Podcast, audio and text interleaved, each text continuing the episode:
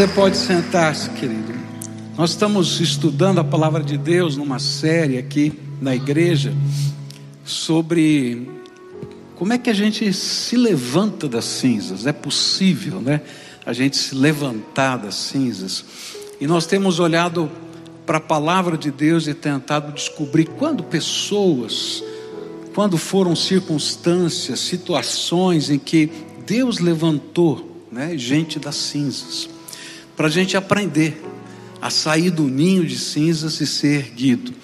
E há duas semanas atrás, né, eu trouxe uma mensagem falando que quando Deus nos dá uma nova missão, Ele nos levanta das cinzas. E a gente olhou para um exemplo, o exemplo de Elias, Elias que estava abatido, entristecido, deprimido, desanimado, e aí o Senhor dá uma nova missão para ele. Na visitação do Senhor, com essa nova missão, ele consegue seguir jornada e continuar o seu ministério. Mas nessa noite eu queria olhar para um outro personagem das Escrituras. E vou aprender com ele que, às vezes, a nova missão que Deus nos dá tem como propósito restaurar aquilo que era o objetivo inicial do Senhor na nossa vida. Há momentos na nossa vida em que a gente perde o objetivo que Deus tinha para nós, o propósito, o alvo, aquilo que Deus mesmo tinha idealizado para a nossa vida. E por uma série de razões isso pode acontecer na minha vida ou na sua vida. E às vezes o Senhor vai lá nos buscar no meio das situações da nossa vida, dizendo: Olha, eu estou te dando uma nova missão. Quando você vai ver, não é bem uma nova missão, é um restaurar daquela missão que Deus tinha como propósito para a nossa vida. E eu queria me basear no livro do profeta Jonas, no capítulo 3. E eu vou meditar nos primeiros seis versículos desse capítulo, ainda que todo o contexto desse livro vai ser usado para a gente poder entender esse restaurar de Deus. Jonas capítulo 3, versículos de 1 a 6, a palavra do Senhor diz assim: A palavra do Senhor veio a Jonas pela segunda vez com esta ordem: vá à grande cidade de Nínive e pregue contra ela a mensagem que eu lhe darei. E Jonas obedeceu a palavra do Senhor e foi para Nínive. Era uma cidade muito grande, sendo necessário três dias para percorrê-la. Jonas entrou na cidade e a percorreu durante um dia, proclamando: daqui a 40 dias Nínive será destruída. E os ninivitas creram em Deus, proclamaram o jejum, e todos eles, do maior ao menor, vestiram-se de pano de saco. Quando as notícias chegaram ao rei de Nínive, ele se levantou do trono, tirou o manto real, vestiu-se de pano de saco e sentou-se sobre a cinza. O segundo exemplo das Escrituras de como essa nova missão é, faz a gente ressurgir das cinzas vem da vida do profeta Jonas. Esse profeta é, tinha se perdido do propósito de Deus. Ele tinha se afastado da missão que Deus tinha proposto para ele. Isso fica claro logo no capítulo 1 dessa profecia. Se você lembra da história de Jonas, né, ou se não leu, lá no capítulo 1, vai dizer que Deus dá exatamente esse mesmo chamado para Jonas. E diz: Olha, vai à cidade de Nínive e prega naquela cidade o que eu vou te mandar. E Jonas, por uma série de razões que estavam no seu coração, ele disse: Não, naquela cidade eu não vou, com esse povo eu não quero pregar, e sabe de uma coisa, eu não quero nem ser mais profeta. E aí então ele decide ir para o fim do mundo, porque o fim do mundo, no tempo de Jonas, era a Espanha, o final do mar Mediterrâneo. Eles não sabiam o que tinha para lá. E aí então ele foi para o fim do mundo, lá para a Espanha, para que ele pudesse se esconder de tudo, de todos, inclusive de Deus E a gente vai aprender no capítulo 1 que é uma loucura fugir de Deus, porque não existe lugar longe demais que a gente possa se esconder de Deus. Não tem para onde ir. Como Pedro diz: Para onde iremos nós? Só tu tens as palavras de vida eterna. E aí, no capítulo 2, a gente vai aprender que Deus manda uma grande tempestade para dizer para Jonas: você está no lugar errado. E Jonas faz de conta que não é com ele que Deus está falando. Até que aqueles que são idólatras, que não conhecem a Deus, estão dizendo: olha, o que está acontecendo aqui? Tem alguma coisa do céu que está se manifestando aqui, e nós precisamos descobrir o que está acontecendo. E aí decidem lançar sortes e a sorte cai com Jonas, e Jonas vai dizer: Olha, eu sou profeta que estou fugindo de Deus. E eles perguntam: O que nós vamos fazer com você? Ele diz assim: ó, Me joga no mar, que eu vou ter que me resolver com Deus. E eles dizem: Não dá, não podemos fazer isso, você vai morrer no meio dessa tempestade. E eles tentam tudo, tudo e não conseguem. E aí chega uma hora que eles dizem: Olha, Senhor, nos perdoa, nós vamos mandar esse homem aqui para se encontrar contigo. Então jogam no mar. E vem um grande peixe, não é? engole Jonas. E lá no ventre do peixe, quando ele está vendo a morte, ele decide buscar a Deus. E o interessante é que lá do ventre do peixe, quando ele decide buscar a Deus de novo, Deus ouve a sua oração e faz com que esse peixe o lance na beira da praia. E quando ele sai ali daquele peixe, e ele está na beira da praia, vem o capítulo 3. O Senhor vem e diz assim: Jonas, filho de Amitai, igualzinho está no primeiro capítulo. Jonas, filho de Amitai, estou te mandando para a grande cidade de Nínive. E aí Deus dá uma nova missão para Jonas. Mas por que era nova? Se era a mesma do capítulo 1. Porque nós só conseguimos cumprir a missão e o propósito de Deus quando nós nos tornamos novos homens e novas mulheres. Não tem jeito. Do nosso jeito não funciona. Só quando a gente se rende e permite que Deus transforme a nossa vontade, a nossa vida, o nossa, a nossa percepção de realidade, enfim, todo o nosso ser, é que Ele pode usar a nossa vida. E aí então, a nova missão é a missão para um novo homem. E Deus dá essa missão a Jonas porque essa missão era a restauração do propósito original e inicial do Senhor na sua vida. É interessante que o plano de Deus para mim e para você não muda. Esse plano bom que Deus tem para a minha vida e para a sua vida não muda. Ele não desistiu de abençoarmos, Ele não desistiu de tocarmos com a Sua graça, Ele não desistiu. Às vezes a gente está correndo para um lado, correndo para o outro, e Ele diz: Não, volta aqui, porque eu não desisti de você, eu tenho um propósito para a sua vida. E é nesse contexto que o Senhor faz Jonas ressurgir das suas cinzas. E é assim também que Ele faz a mim e a você que nós ressurjamos das nossas vidas. E eu fico pensando na grandeza de Deus, porque eu não sei você, mas eu tenho grande dificuldade de dar uma grande missão, algo muito importante a ser realizado a alguém que falhou. Eu não sei você. É, mas eu tenho essa dificuldade, eu tenho que confessar. Alguém que pisou na bola, alguém que já né, fez o que não devia, você vai lá e vai confiar, não é? Tanta coisa tão séria outra vez. E na nossa tendência humana, é, a gente imagina que essa pessoa foi desqualificada.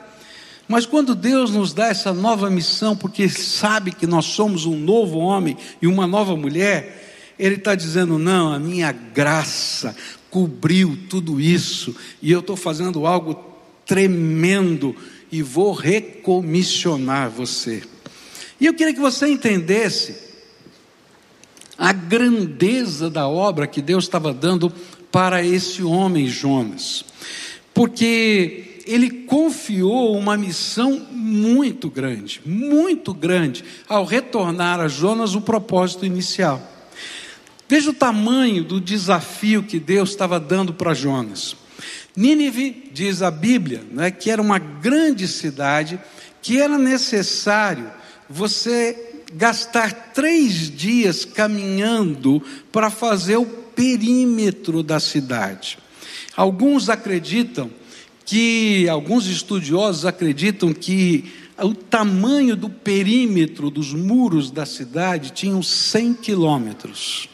Então você imagina uma circunferência, tá? Em que você caminhando não é, no perímetro dessa circunferência, ao longo de três dias, você vai caminhar 100 quilômetros. Olha a coisa.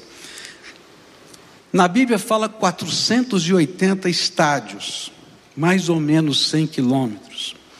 Nínive era uma grande capital de um império. Diz a Bíblia que havia naquela cidade 120 mil pessoas, que vai dizer a Bíblia que não sabiam discernir a mão direita da esquerda. Olha o tamanho, para um, aquela época era uma metrópole, era algo gigantesco.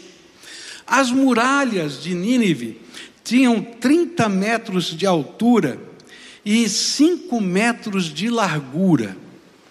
Esses eram os muros da cidade de Nínive. Ao longo dessa muralha tinham 1.500 torres imponentes, em que quando o inimigo chegava, já ficava amedrontado de ver aquelas torres, aquela muralha, aquela imensidão. Era a cidade mais importante e influente do mundo daquele tempo. O povo daquela cidade era um povo violento. Eles tinham práticas de guerra tremendamente violentas.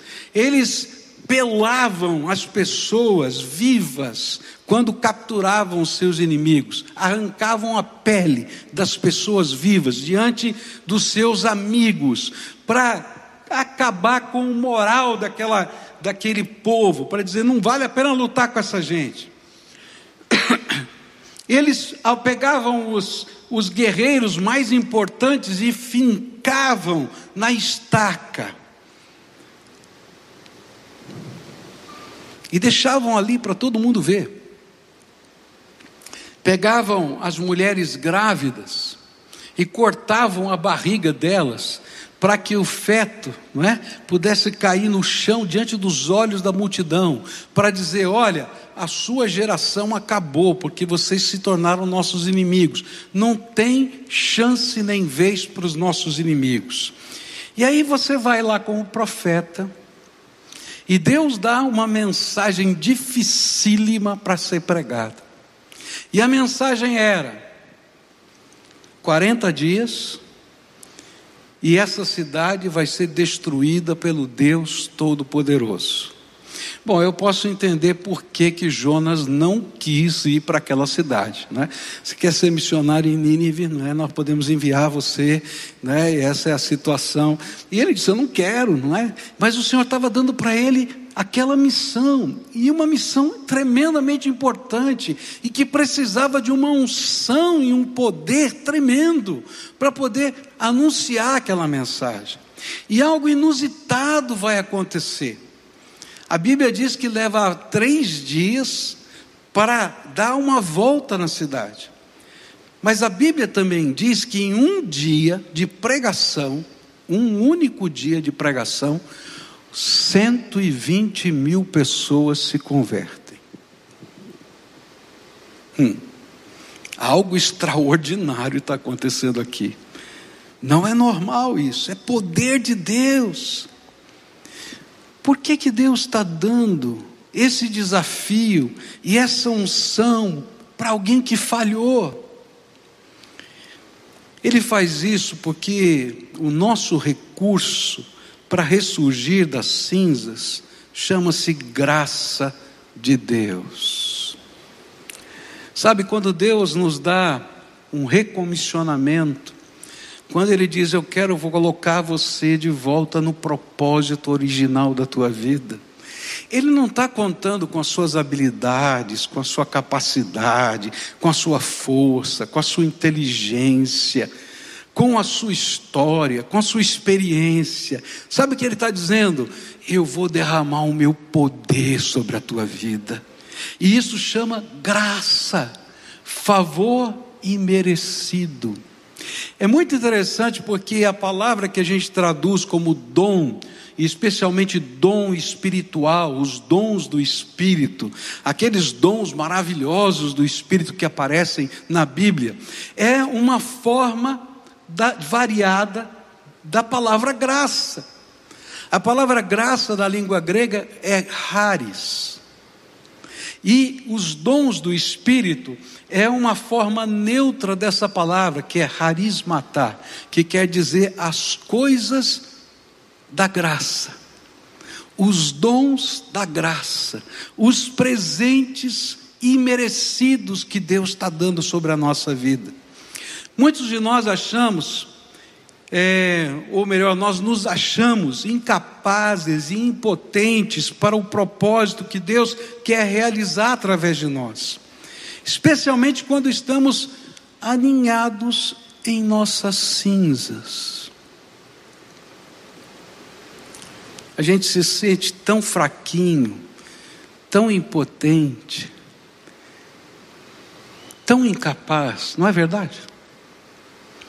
Mas é nessa hora que a gente vai entender o poder da graça. Talvez a gente não consiga entender lendo a Bíblia, não é? Por que que Paulo vai dizer assim: quando sou fraco, é que sou forte, porque o poder de Deus se aperfeiçoa na minha fraqueza. Sabe o que Deus está dizendo? É que quando a gente está se sentindo impotente, incapaz, querendo ficar, quem sabe, lá no meu cantinho, dizendo: Deus, olha, escolhe outro, faz outra coisa, porque já foi. O Senhor está dizendo: não, você não entendeu ainda que eu quero derramar minha graça. E sabe, graça é algo que vem de Deus, do poder de Deus, da misericórdia de Deus, da, da bondade de Deus algo que a gente não merece, mas que Ele está derramando. E se nós já fomos alvos da graça, então nós temos como ser uma bênção nessa terra. Porque, queridos, se você já foi abençoado pela graça de Deus, você já foi empoderado por essa graça para levar algo de bênção na vida dos outros. Pois a graça de Deus é o recurso que nós mais necessitamos. E eu queria dizer para muitos que estão aqui: não fujam dos desafios de Deus. E se você já fugiu, deixe-o levantá-lo das cinzas porque o Senhor quer derramar outra vez graça, graça tremenda sobre a tua vida. E sabe, o importante nisso é que o Senhor vai pegar a gente no lugarzinho que está. Pode ser num barquinho indo para o fim do mundo, como pode ser no ventre de um peixe no fundo do mar ele vai dizer: Filho, eu não desisti de você, eu ainda tenho um plano para a tua vida e vou derramar graça sobre você. Que Deus tremendo é esse? Só que agora, Jonas não era mais o mesmo homem que recebeu a primeira chamada. Ele trazia no seu corpo e na sua alma as marcas da sua conversão, que lhe davam autoridade para cumprir a nova missão. A graça é tão maravilhosa, mas tão maravilhosa, que transforma as marcas das nossas desgraças em instrumentos da graça e do poder de Deus na nossa vida, na vida dos outros. Olha que coisa tremenda. Alguns vão dizer assim, pastor, você não conhece a minha história, não sabe o que está acontecendo comigo. Eu quero dizer para você que as marcas que você está trazendo da sua desgraça, Deus vai transformar em marca de vitória, em marca de poder, em marca de transformação, em marca de esperança. Essa é a palavra que Deus está dando para Jonas. E eu quero mostrar como é que isso aconteceu na vida de Jonas. Dr. Harry Himmers era um médico é, de bordo de um navio inglês. E ele escreve no, no diário de bordo, né, como médico, é, um relato de um marinheiro inglês que caiu no mar e foi engolido por um peixe. E depois de alguns dias, o peixe foi achado boiando. E aí abriram o peixe e encontraram esse marinheiro vivo. Mas a aparência desse marinheiro tinha mudado. O suco gástrico do peixe tinha acabado com toda a melanina da pele daquele marinheiro. E então ele parecia um albino, alguém que não tem cor na pele, é tudo branco. E isso nunca mais voltou ao normal naquele, naquele homem. Todos os pelos do seu corpo caíram cabelo, pelos do braço, enfim, todos os pelos do corpo. E ele ficou aquele brancão, careca. Tá? Imagina a cena. E de repente ele entra na cidade de Nínive, né? E dizendo assim: 40 dias. E essa cidade vai ser destruída. E todo mundo olha, e você, quem é? Veio de onde? Esse ET que apareceu aqui. E ele contava a história dele: olha, eu sou profeta de Deus, fui engolido por um peixe. E sabe, naquele tempo os ninivitas adoravam um Deus que era metade peixe e metade homem. E de repente ele vai dizer: fui engolido por um peixe, voltou desse jeito. Tem alguma coisa de Deus acontecendo aqui.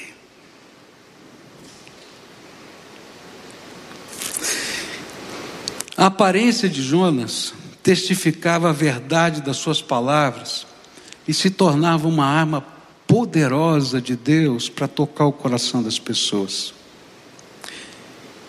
Esse era o homem que estava pregando o juízo de Deus. Sabe, quando Deus derrama graça sobre a nossa vida, acontece a mesma coisa.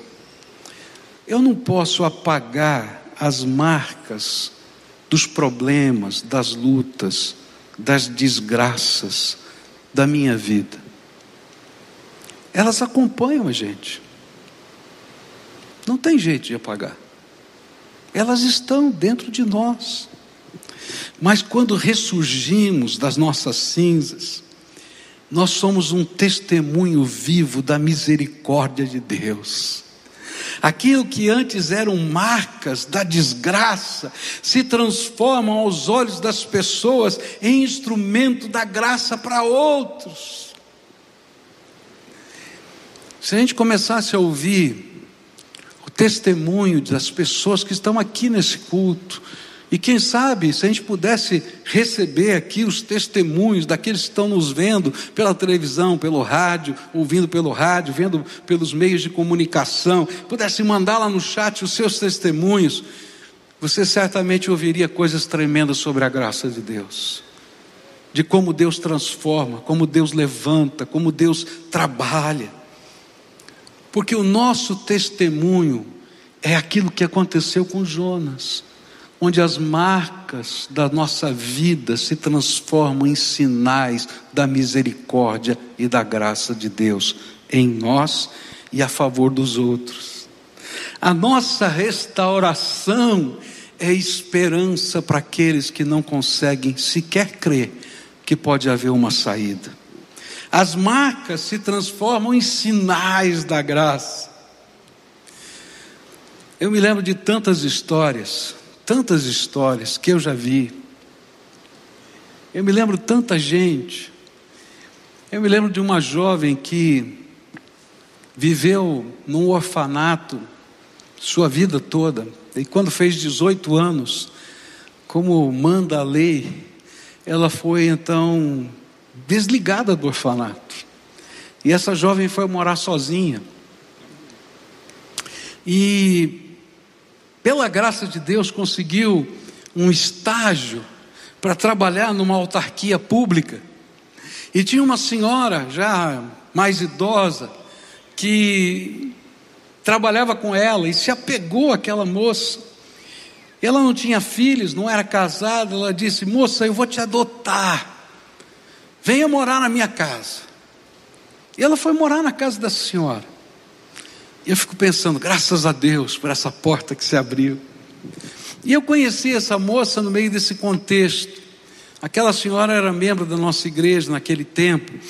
E passado alguns meses, aquela menina, 18 anos, fica grávida. Arruma um namorado e fica grávida. E aquela senhora, muito chateada, muito brava, diz para aquela jovem: Olha, você traiu a nossa confiança, a gente estava apostando no seu futuro. E agora como é que você vai fazer? Eu não sei se eu quero você e uma criança aqui em casa. E ficou aquele dilema todo. Aquela senhora de um lado, muito magoada, aquela jovem pensando em fazer um aborto, e ela estava então determinada a fazer o aborto, porque também não se via na condição de, de criar uma criança, e aquela condição toda aconteceu. E no meio disso a gente foi mostrando como Deus trabalha com graça sobre a nossa vida, tanto para aquela senhora mais idosa, quanto para aquela senhora mais jovem, aquela menina.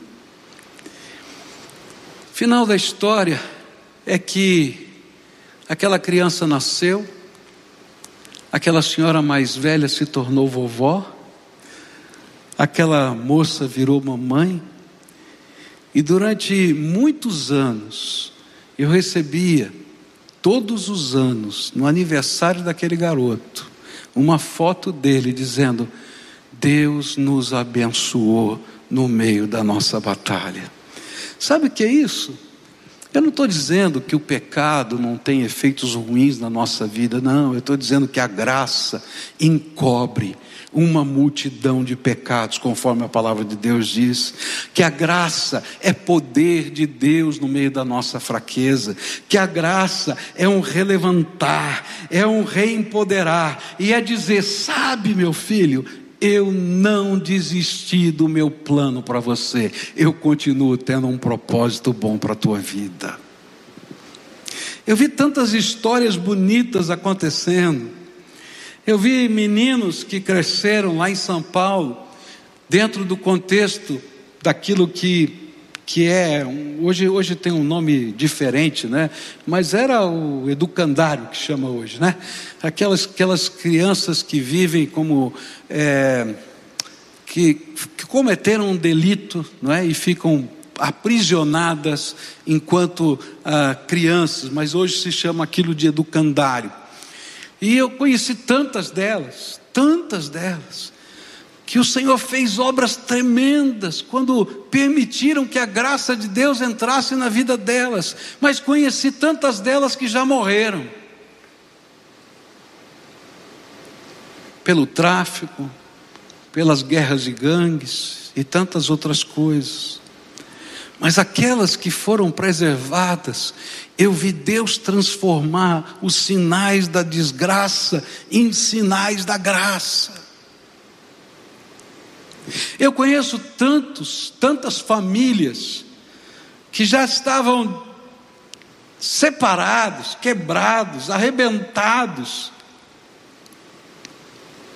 E o Senhor vai lá e restaura. Só Deus pode fazer alguém ressurgir das cinzas. Só Deus pode transformar as marcas da desgraça em instrumentos da graça. E este é o Deus que nos dá uma nova missão no meio da batalha. Às vezes a nova missão é, na verdade, uma nova chance de restaurar as coisas que nós mesmos destruímos, de restaurar pessoas que machucamos, ou quem sabe de voltar a lugares que abandonamos. Por isso eu gosto daquilo que Jesus fez com aquele homem gadareno, endemoniado. Eu acho tremendo aquilo. Porque quando aquele homem, já liberto dos demônios, ele decide ser um discípulo de Jesus, e ele pede: Jesus, posso ir contigo nesse barquinho? O Senhor diz para ele: Não. Jesus não está dizendo que ele não podia ser discípulo de Jesus, ele só diz que você não pode vir comigo no barquinho. Ele diz: E agora, o que eu faço? Ele diz: Volta para tua casa, volta para os teus e conta, diz para eles tudo quanto eu fiz por você. E sabe, cada vez que eu leio aquela história, eu amo mais Jesus. Porque eu me lembro de situações da minha própria vida. Há muitos anos atrás, né, quando o papai separou-se da mamãe, mamãe estava muito doente, estava psiquiatricamente muito abalada, e às vezes ela sumia de casa. Eu estudava à noite, chegava por volta de 11 horas da noite em casa, e quando chegava, os meus irmãos estavam dormindo, e a porta da sala que dava de frente para a rua estava aberta, escancarada, as luzes da casa todas acesas. E eu começava a procurar minha mãe e dizia: Mamãe, está aqui, e agora? Começava a acordar os meus irmãos e dizia: Você sabe onde está a mamãe? Não sei, não sei. E aí cada um de nós pegávamos uma bicicleta, porque era o único veículo que a gente tinha, cada um tinha uma. E a gente começava a andar pela, pelas ruas do nosso bairro, procurando a mamãe. E um sentimento horrível vinha na minha alma, dizendo assim: será que se a gente não achar a mamãe, será que ela vai ser como um dos andarilhos que ficam pela rua, que ninguém sabe onde está, jogado pela calçada? Senhor, ajuda a gente a achar a mamãe. E às vezes a gente ficava a madrugada toda procurando a mamãe. Lá para quatro, cinco, seis horas da manhã, a gente conseguia achar a mamãe. E quando a gente achava, levava para casa, havia um misto de tristeza por toda aquela situação, mas de descanso. Ela está em casa. E eu fico pensando nessa palavra de Jesus para o Gadareno. Volta para tua casa, volta para os teus. E dize tudo quanto Deus fez por você. Será que não tinha alguém naquela casa dizendo: onde é que está o papai? Onde é que está o meu marido? Onde é que está? O que, que aconteceu com ele? Sumiu, desapareceu, o que aconteceu?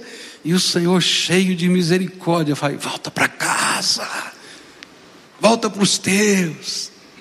Sabe, queridos, quando nós estamos ressurgindo das cinzas, Deus nos recomissiona e Ele nos manda não apenas nos levantarmos das cinzas, mas Ele nos chama para que a gente possa ser uma bênção. E aí Ele nos dá uma missão.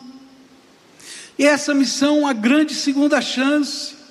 E a gente volta, volta para os lugares onde a gente se afastou do caminho, volta para as pessoas que a gente machucou, volta, volta, enfim, para todas essas circunstâncias, mas agora vai trazendo as marcas. As marcas do amor, do poder, da transformação do Senhor na nossa vida, e a gente vai dizendo: Deus fez um milagre em mim. A gente não volta arrogante, a gente volta em profunda humildade, porque a gente sabe as marcas que a gente tem e as marcas que a gente deixou. A gente volta, às vezes, em obediência, porque às vezes a gente está cheio de vergonha, mas a gente sabe do tamanho da graça que recebeu e a gente vai confiando no poder da graça, naquilo que vai acontecer naquele lugar. Eu quero dizer para você, que quando Deus nos levanta das cinzas, é porque Ele quer, o Senhor quer, que haja conversão de pais para filhos. Tem pais que precisam voltar e procurar os seus filhos. Tem muita dor espalhada. E a gente tem que voltar com as marcas da graça de Deus em humildade e obediência. Mas tem filhos que precisam se converter a seus pais. E o Senhor vai dizer: vai lá, filho. E a gente volta, como o filho pródigo. Mas às vezes o Senhor vai nos mandar ter conversão de esposo para esposa, de esposa para o esposo, de irmão para com irmão.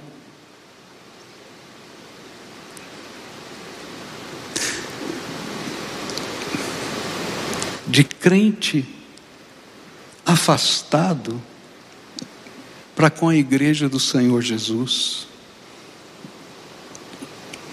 O que a Bíblia está nos ensinando é que quando Ele nos dá uma nova missão, essa que restaura o propósito, Ele nos está chamando ao ministério da reconciliação. Ele diz assim: Eu estou fazendo um milagre na tua vida, pegando você do lugar em que você está e estou levando para os lugares celestiais em Cristo Jesus. Gente, você não pode imaginar o que Deus está fazendo quando Ele faz uma obra de salvação na nossa vida. A Bíblia diz que nós estávamos no reino das trevas, e o Senhor foi lá, saqueou o reino das trevas, arrancou você e colocou no reino na luz, da luz do Senhor. Mas outros textos da palavra vão dizer assim: que você agora, porque foi saqueado das trevas, foi colocado nos lugares celestiais em Cristo Jesus. Sabe como é que eu vejo isso? O Senhor nos permitiu sentar no colo do Pai. De vez em quando eu gosto de gravar um vídeo com os meus netos, né? E alguns já viram aí alguns vídeos. E um dia eu tentei fazer isso com os quatro. Não tinha colo suficiente. Era um por cima, por lado, caía. A câmera não dava para lá, não dava para cá. Mas eu fico pensando no Senhor que vai trazendo cada um dos filhos. E Jesus vai dizendo: tem mais um, pai, tem mais um aqui e a gente se assenta nos lugares celestiais em Cristo Jesus. Como eu? É. Eu, você, cada um de nós, porque isso chama graça do Todo-Poderoso. A missão que nos tira do ninho de cinzas precisa ser a missão que restaura os que nós machucamos quando em nossas cinzas. É a missão que demonstra em nossas próprias marcas a graça de Deus. É a missão que declara a grandeza de um Deus que em Cristo nos faz não apenas ressurgir das nossas cinzas, mas nos leva a mostrar a outros que o Senhor pode levantá-los também das suas próprias cinzas. Essa noite eu vim aqui pregar em extrema fraqueza.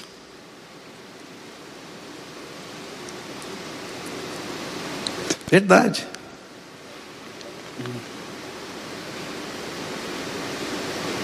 Não sabia se ia conseguir pregar.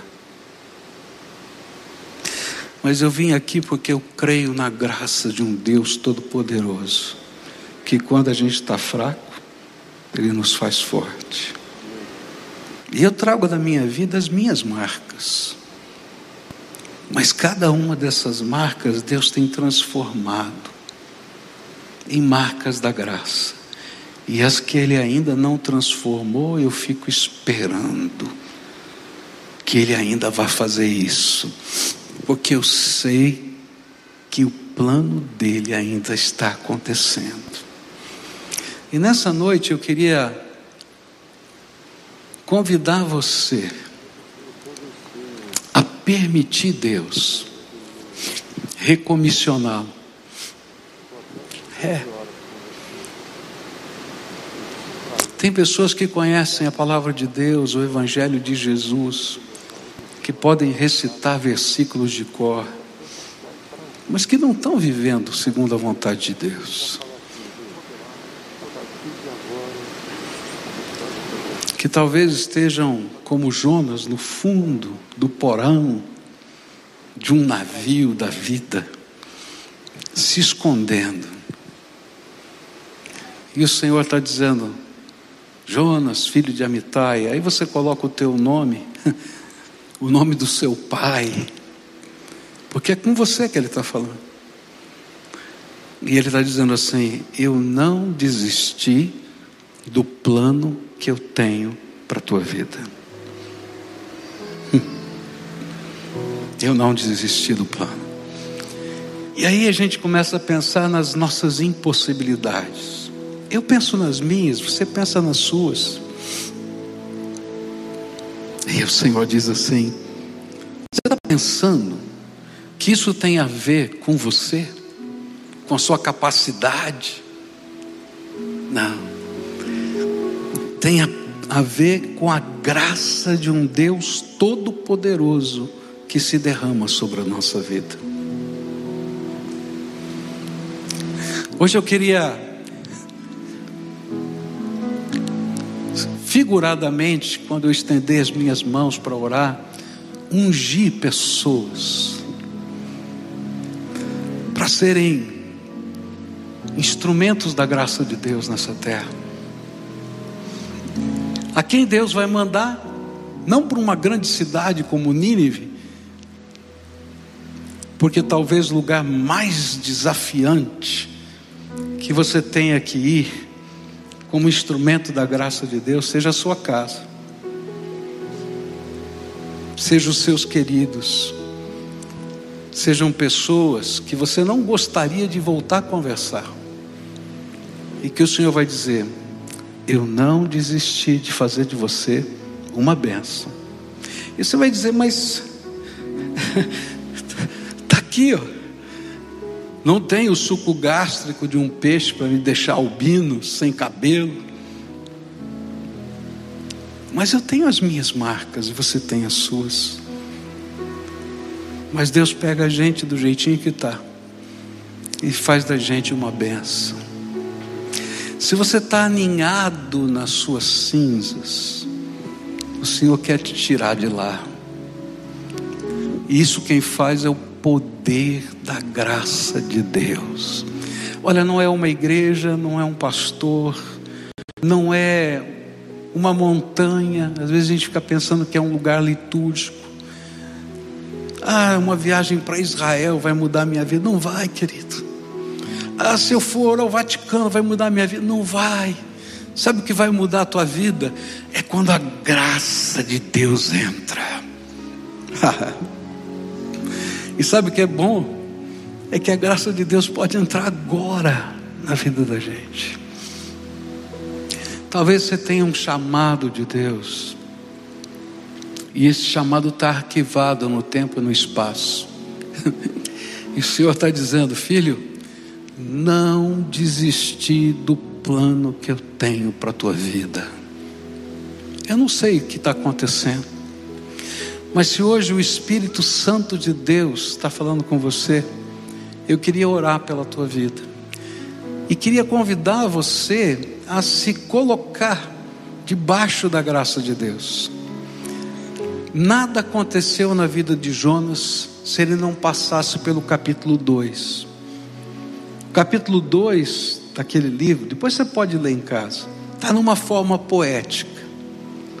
E ele diz assim: Olha, quando eu me senti envolvido pela morte, e eu vi que não tinha saída para mim, eu clamei ao Senhor.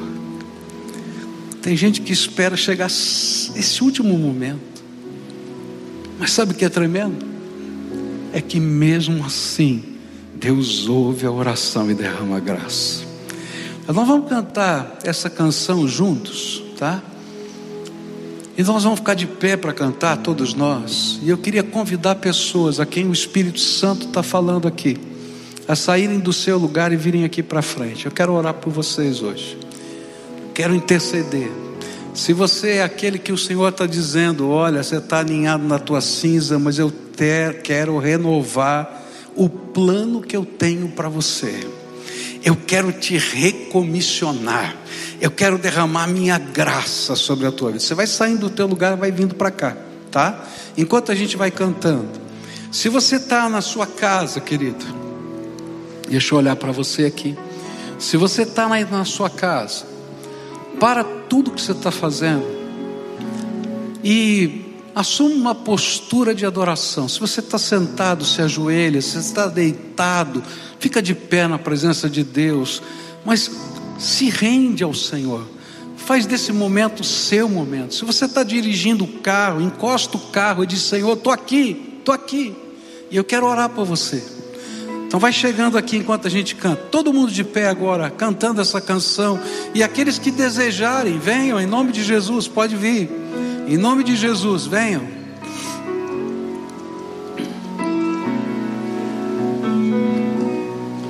Segura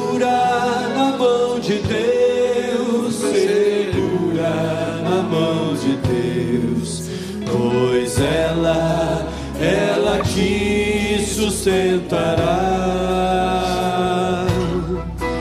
Não temas, segue adiante e não olhes para trás.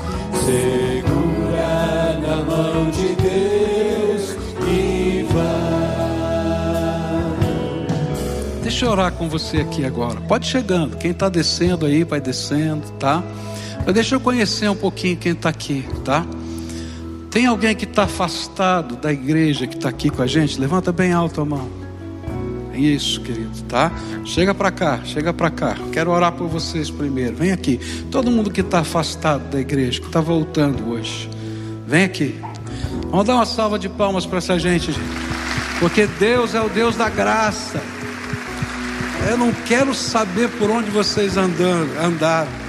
Eu só quero dizer que Deus não desistiu e que tem um plano para vida de vocês. Agora tem uma coisa séria, tá? Hoje vocês estão voltando para a casa de Deus, tá? E é para valer, tá? Então, quando terminar esse esse culto, vai ter um pessoal aqui para me ajudar que está ali de verde, e vocês vão procurá-los porque eu quero que vocês se tornem membros dessa igreja. Tá combinado assim? Pode ser? Verdade? Pode ser? Tá? E eles vão começar o processo para vocês se tornarem membros dessa igreja. Sabe por quê? Porque eu creio na graça de Deus, que transforma, que restaura, que abençoa, tá? E eu quero dizer, vocês são bem-vindos, porque o Pai está dizendo que vocês são bem-vindos aqui, amém? Tá? Eu quero saber aqui, então vocês estão aqui, vocês, quando terminar, eu vou orar daqui a pouquinho. Quando terminar, você vai com aquele povo de verde ali, tá bom? É, é, marca texto, é a melhor cor aquele verde ali. Vamos passar para aquele cantinho ali, tá? Tem alguém aqui que hoje, pela primeira vez, está recebendo Jesus como Senhor e Salvador? Você nunca tomou uma decisão como essa. Você nem sabe o que é que você veio aqui na frente. Tem alguém? Vem para cá, filha. Vem aqui pertinho. Vem com a mamãe. A mamãe que está junto? É? Vem junto com a mamãe. Pode vir a senhora também. Quem mais está vindo? Tem mais alguém que é a primeira vez está tomando uma decisão assim? Nem sabe o que veio fazer aqui na frente. Está tá olhando assim, como é que eu consegui sair no meio da multidão e vir para frente? Isso, vem cá, filha, vem. Isso. Queridas, a graça de Deus é poderosa. Eu fico feliz de ver uma anciã aqui do lado, não é? E ver duas meninas. Louvado seja Deus, são da mesma família a vovó, aleluia. Vamos dar uma salva de palmas para ela daqui.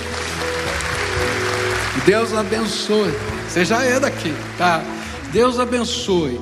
Então, vou pedir também que no final vocês estejam indo com eles para lá, tá? Porque eu quero que vocês façam um discipulado para se tornarem membros dessa igreja também, tá bom? Combinado? Tá? Todos os demais eu sei que tem tantas histórias que o Senhor vai recomissionar, que vai fazer. Elas são tão importantes quanto estas, tá? E nós queremos ministrar na vida de vocês. Se vocês quiserem, desejarem que a gente acompanhe a vida de vocês, às vezes está vivendo um problema familiar, a igreja tem gente para ajudar com a sua família. Às vezes está vivendo um problema com vícios, tá? A igreja trabalha com isso. Por quê? Porque nós cremos na graça de Deus. Então, se você deseja a ajuda da igreja nesse processo da graça de Deus na tua vida, então quando a gente terminar de orar, você também pode ir para lá. E você vai dizer: olha, eu, eu já vivi isso, vivi aquilo, no sentido de conversão ou não, mas eu tenho uma necessidade, que alguém me ajude com a minha família. Eu preciso me reconciliar com meu filho, eu não sei como. Tem gente que pode te acompanhar, tá? E eu gostaria de, como igreja, como família de Deus, poder abençoar você, tá bom? Agora todo mundo estende a mão para eles aqui, nós vamos abençoá-los. A mão não tem poder, só Jesus tem poder. A gente está pedindo, isso é um símbolo de fé. Que Deus abençoe, tá? Querido Senhor, aqui estão homens, mulheres, crianças, que ouviram a tua voz. Eles não ouviram a voz de um pregador, mas eles ouviram a voz do Senhor. E eles estão dizendo: Senhor, eu quero, Senhor, eu preciso. Senhor, recomissiona, Senhor, derrama essa graça. E eu quero te pedir nessa hora, abre as janelas dos céus, Senhor, abre as janelas dos céus e começa a derramar do teu Espírito Santo sobre eles, e que eles sejam cheios do teu Espírito agora, que eles sejam visitados pelo teu amor, que eles sejam visitados pela tua graça, e que eles se sintam, Senhor, fortalecidos e recomissionados pelo Senhor. Ó oh, Pai, fala bem alto o coração deles, que o Senhor os ama e que não desistiu do plano que o Senhor tem para eles. Fica com eles, é aquilo que eu oro em nome de Jesus. Amém e amém. Amém.